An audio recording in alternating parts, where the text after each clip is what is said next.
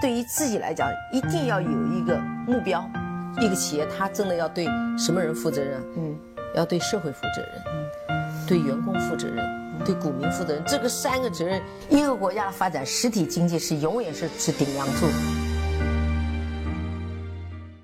各位好啊，给你一个真实生动的格力电器，我们给的比你要的多。本节目由优家智选独家冠名播出。优家智选，给你一个高品质智能生活的家。微信首页搜索“优家智选”，点击保存小程序，这是一个可以薅白老师羊毛的地方。今天是二零二零年一月十三号啊，是一个周一。我相信这一周大家都还在正儿八经的工作，因为很多人在这周要把自己的年会开掉，要把自己的总结做完，甚至有些单位要发年终奖，要发 年货，对吧？其实就像白老师所服务的公司一样，我们基本上也是这个流程。那所以本周的节目呢，我还是要确保给大家去更新和上新的。但是下一周，我相信很多人都已经身在曹营心在汉了啊！包括我本人也在规划着春节期间去哪儿走一走，带孩子去哪儿转一转啊！很多人说，那你要去哪儿呢？我现在还没有完全定下来，定下来之后呢，我会跟大家去讲，也会在春节期间途中跟大家在喜马拉雅的圈子呀，还是发一些小小短短的音频，跟大伙儿来做一定的互动和连接啊！另外呢，我建议大家最近这段时间好好把手头的工作做好，该做的总结做好啊，也不用那么在意股市的表现。虽然上周格力呢在盘中又创出了它二零二零年以来的新高，至少持有格力股票的这些股东立马情绪就被点燃了。但是。我也相信这一次的创新高，包括未来的不断的有可能的创新高，会把很多散户啊三振出局。有没有看到？无论是股价多么的强劲，还是当天出现了一点回调和大跌，外资都在一如既往的一往情深的不计后果的去买入格力的股权。我现在我也不知道买到了多少，但是我知道这些人是狠了心要去买到更多格力的股权。那投资呢，就先说到这儿。今天跟大家说两个事儿。第一个呢，上一周一个偶然的机会，一位听友呢听了节目之后加了我的微信，执意要给我发个红包。我也多次拒绝之后，他还是要执意的发给我，我也非常的不好意思啊。当时也是呃硬着头皮收了，但是这我想这也不是我的风格啊。那我总归要想通过这个收的红包给大家做一点点小的事情啊。然后周末呢，逛南京的一些地方，发现哎有很多很好看的手绘的。南京的明信片啊，很多人都知道白老师在南京生活啊，然后也非常热爱这个城市。那我也希望把我这份热爱呢传递给大家。第二个呢，因为因为是明信片嘛，一般都是在年底啊这些节日寄出来，正好也符合我们现在整个的时间啊。那另外是明信片，总总归要写点什么。那白老师呢也斗胆站出来呢，也想亲笔的手书一些投资的箴言和新年的祝福。送给大家，不管写的效果怎么样，写的话有没有帮助，毕竟我们中国有句古话叫“见字如面”啊。很多人听我的声音不短了，但是不是每个人都拿得到我亲笔写的东西，无论难看与否啊。那怎么去实施呢？那我们还是要去抱这个节目冠名商金主的大腿吧。那反正在微店呢，我让他们给我上了一个专属的链接，那个链接的名字呢？就叫专属福利手绘南京明信片，白老师手书啊，这样的一个链接，点进去之后呢，就可以加入购物车，每个人限点一个啊。我是把它价格呢定成了六块五毛一。有人说你怎么这么不要脸呢？还还要钱啊？我们还是有一些必要的摩擦成本。另外呢，我们也希望。通过这个价格来去坚定我们跟格力相伴相知的程度吧，所以我把价格定成了六块五毛一。如果你是一个标准的合格的格力的股东，你应该知道为什么我要定六块五毛一啊。因为讲心里话，我们从购买原材料、从邮寄、从包括白老师自己手术的这个成本跟时间，我认为远远其实呃不止六块五毛一呀。那另外呢，在详情页的最后，我给大家定了一个接头暗号啊，叫什么呢？叫借急用忍，这个大家可以去查一下，叫借急用忍啊。包括我会把这个把这个四个字呢，也会放在这一期节目的呃标题以及节目的信息中。我希望能够听到这期节目的朋友，如果你愿意的话，都可以去拿到一张呃属于我们自己有一点意义的。明信片吧，因为确实呢，这句话是我送给我自己在投资方面的年度关键词。因为在今年的投资市场呢，好像一开始上来就不错了，很多人就开始慌张了，很多人就开始兴奋了，很多人就开始不知所措了。那到底我是一把 all in 呢，还是按照自己前面的规则去慢慢的去定投呢？因为在后台。包括在微信也有更多的人在问我，我这个时候应该怎么办了？我现在买券商的 ETF 还晚不晚？行不行？应该买多少？那我相信这个市场的情绪已经慢慢的再去传染给大家了。那我呢也想把这四个字送给大家，因为在投资市场上从来都不是以一个月、一个季度、一一年为单位要去看的事情，它至少应该是一个以三五年为长度，甚至我认为它应该是一个。我们每个人一生的事情，所以这四个字，我们如果知道了、懂得了，能够去坚持，按照这个去做，我们就可以去看到更远，可以去走到更远，好吧？那就这是一个类似于像专属福利这样的一个环节吧。上优家智选的微店，点击那个手绘南京明信片的链接，然后输入。本期节目的接头暗号叫“借急用人”，啊，花六块五毛一拿到白老师的亲笔手书，大概就是这样的一个环节啊。如果你愿意的话，就去；啊，不愿意也没关系，好吧？那我想在今年未来的一些时间。我们有这样的一个平台，有这样的一个赞助商，我们也可以去给大家带来一些更好玩的一些玩法。如果各位有有些什么样的想法，也可以都告诉我啊。我们争取在这个平台呢，能够玩出更多的玩法，能够摩擦出更多的火花和碰撞啊。接下来我们还是要看两个听友的。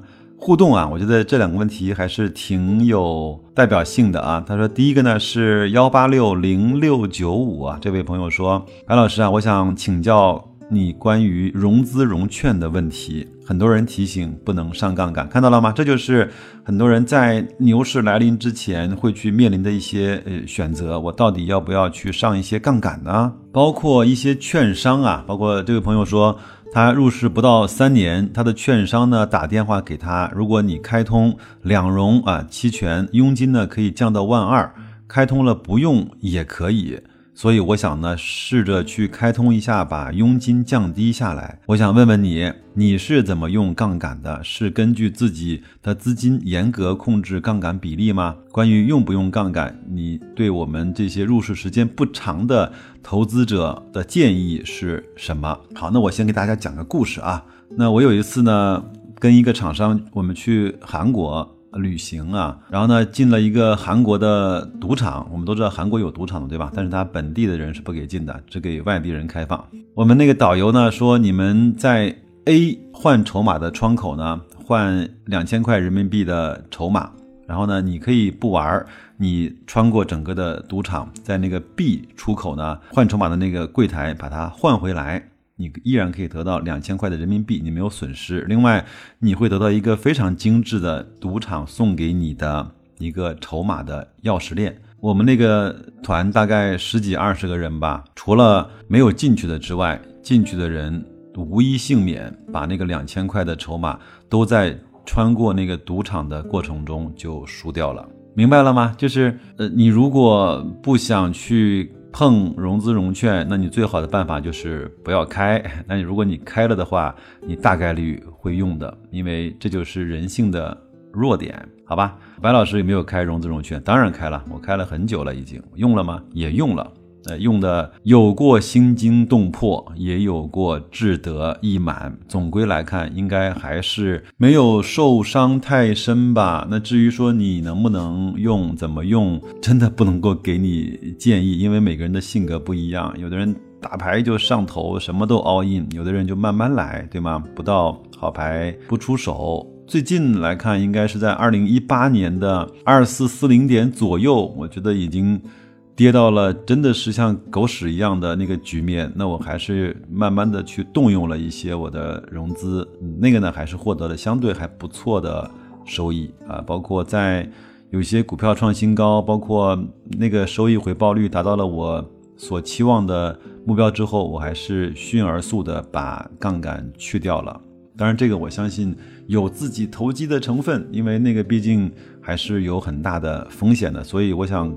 通过我这两个故事来告诉你怎么用，应该是你自己要把握的。如果你现在开了牛市来了你不用，那你是真的有本事；如果你开了在大熊市最黑暗的时候你敢于去用杠杆，那我也佩服你，你也是真正的有本事的一个人啊！还有这位生活在澳洲的 Real KA 啊，经常给我打赏，非常非常感谢啊！他说我想跟你探讨一个消费升级的问题，我感觉。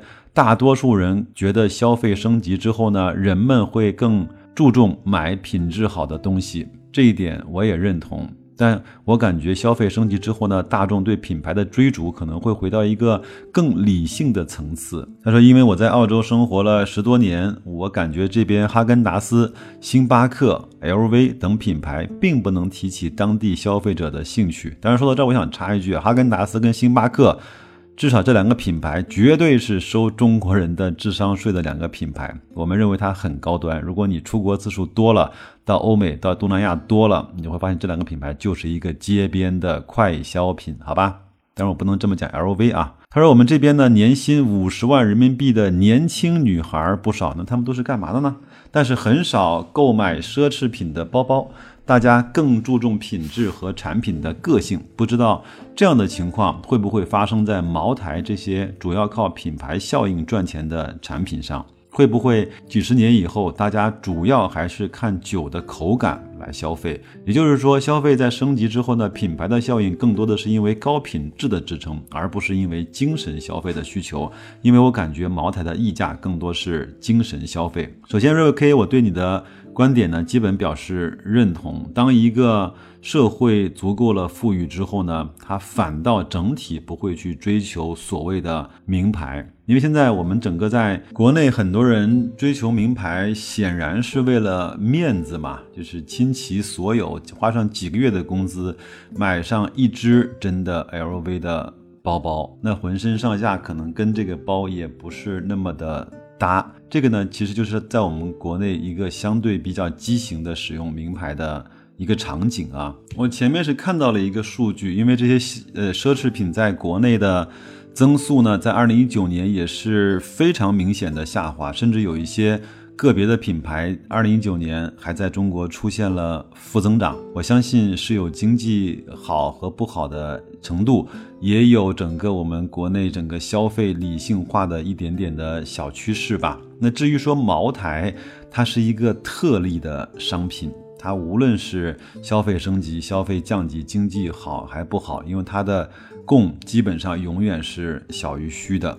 那无论是使用需求，还是收藏需求，还是金融需求，还是面子需求，还是礼物馈赠的需求，它都是一个非常具备标签化和金融属性的这样的一个产品，所以拿它来去做比较，这个不合适。我们应该。